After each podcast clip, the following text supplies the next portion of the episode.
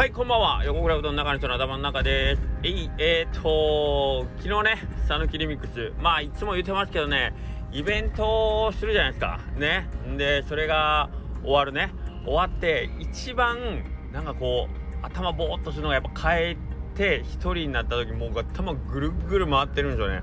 で、まあ、最近のイベントは本当に、たくさんの人と会って、まあ、言ったらその、あのやってる最中が本当に最高なだけあってですねあの一人になった時のなんかその喪失感ではないんやけどもうその脱力感がまあまあ大きくてほんで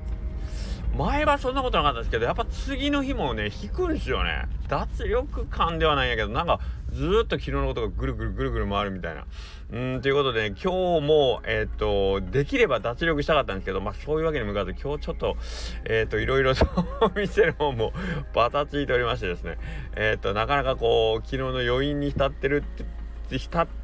浸るっていうこともまあできず、えー、まあまあまあ、え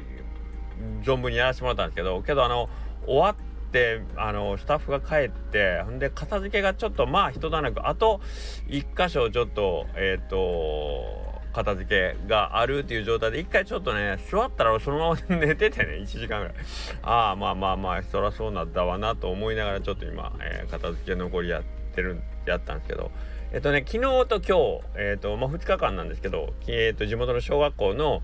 何ですかね社会科職場見学みたいなのがあってですねえーと、小学校2年生毎年来てくれてるんですけど、まあ、コロナの間はちょっとお休みとかもあったんですけどえっ、ー、とまあ来て、えー、仕事ぶりを見てでまあ質問して帰るっていうことなんですけどまあなんか面白いもんで毎年本当にその質問っていうのが聞くことが本当に決まってるんですよね。だから小学校2年生だと8歳ぐらいですか8歳ぐらいの子の聞くことってもうこれなんやなみたいな。でそれがもっと面白いことにですねたまに何年かに1回地元の高校生とかも職場見学というかうどん屋さんにこう質問したいって言って、えー、来るんですけどその質問の内容が小学校2年生の8歳の頃と一緒なんですよ。10年経っても聞きたいことは一緒かいっていう。あれは結構なんかガクッとしましたけどガクッとしたというか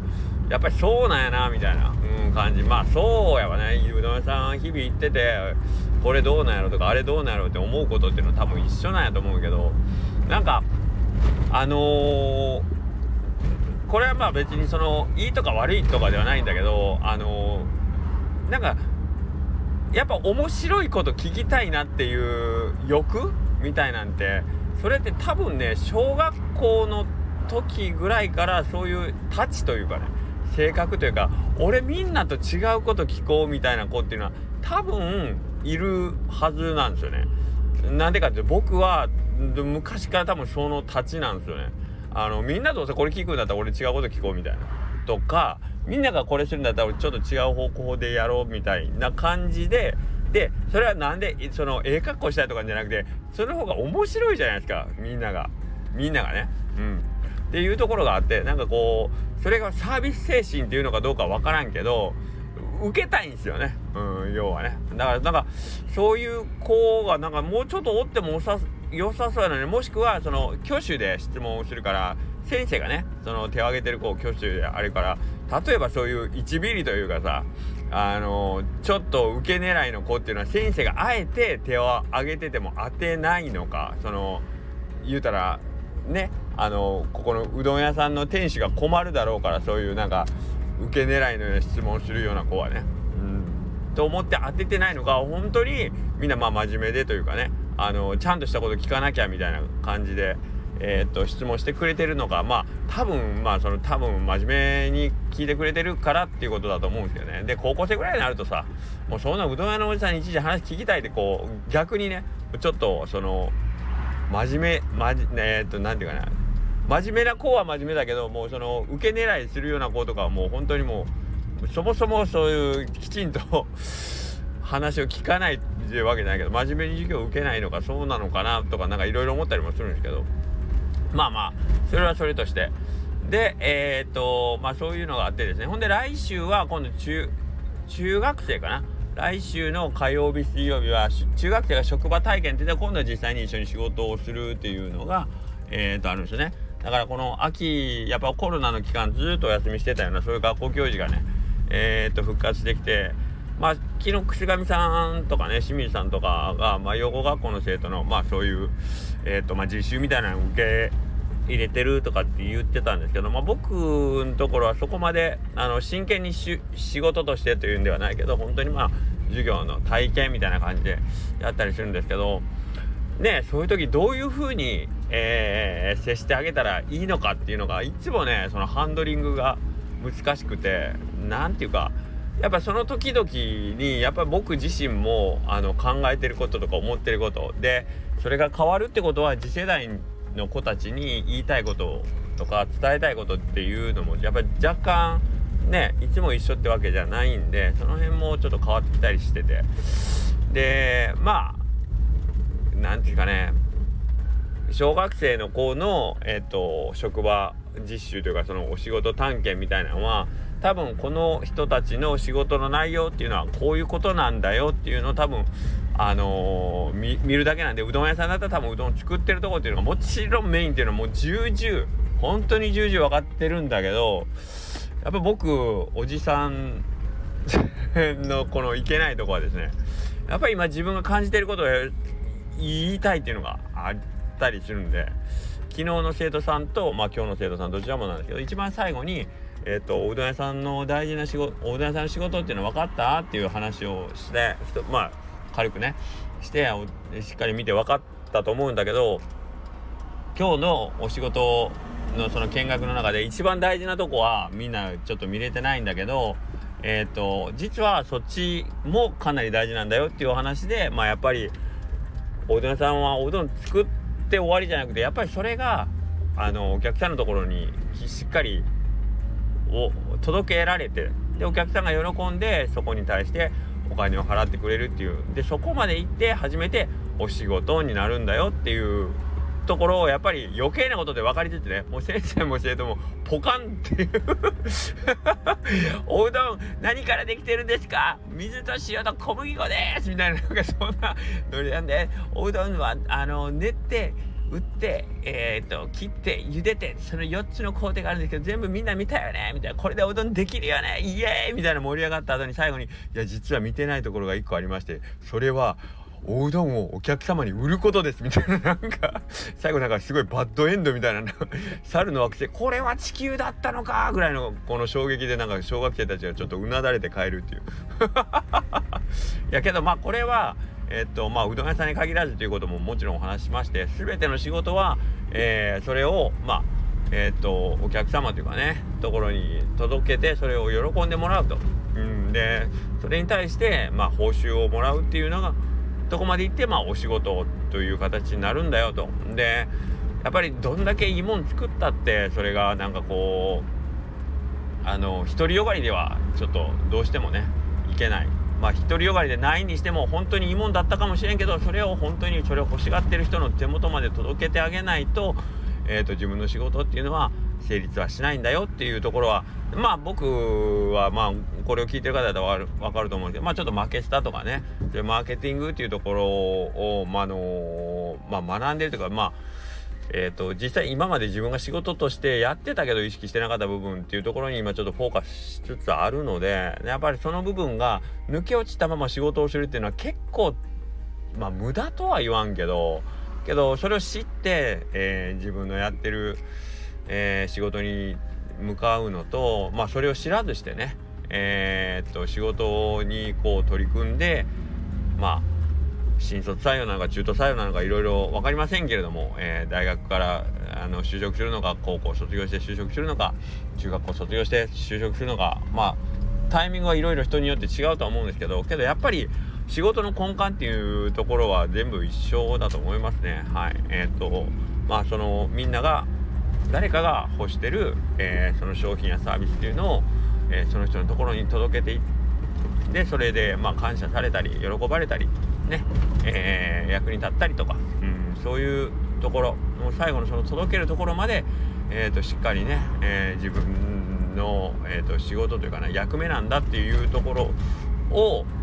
意識してると,、えーと、多分仕事に対するなんかこう役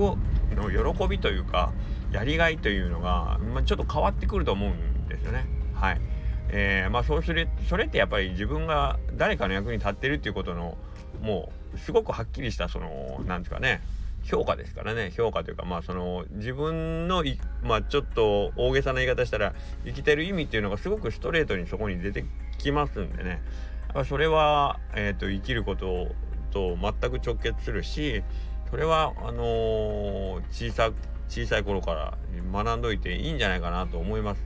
だだって学校行くことでえっ、ー、とまあなんで学校行くんだろうっていう疑問にも割とつながるような僕答えはそこにはあると思うんですよね誰かと喜ぶうん何かの役に立ちたいとかねうんっていうところが、えー、世の中にはこういうふうなことを使って誰かを喜ばすことができるようになるんだよっていうのをね、えー、学びに行く意味が、うん、学校にもあるんじゃないかとかね。はい。なんかそういうふうに考えられるう人間に育ってもらえたらまあ僕僕らというか、まあ、僕としては嬉しいなと思ってまあ余計なことだと思うんですけどね。そういうことをちょっと言ったりもしてますね。言うたらえっ、ー、と何ですかね。思想のテロテロ爆撃みたいな感じ。わかんないけど。なんか突然にそういうなんか急にややこしいことを押し付けるっていうね。そういう活動を地味にしてますね。はい。まあそれは学校ではだって言わないもん。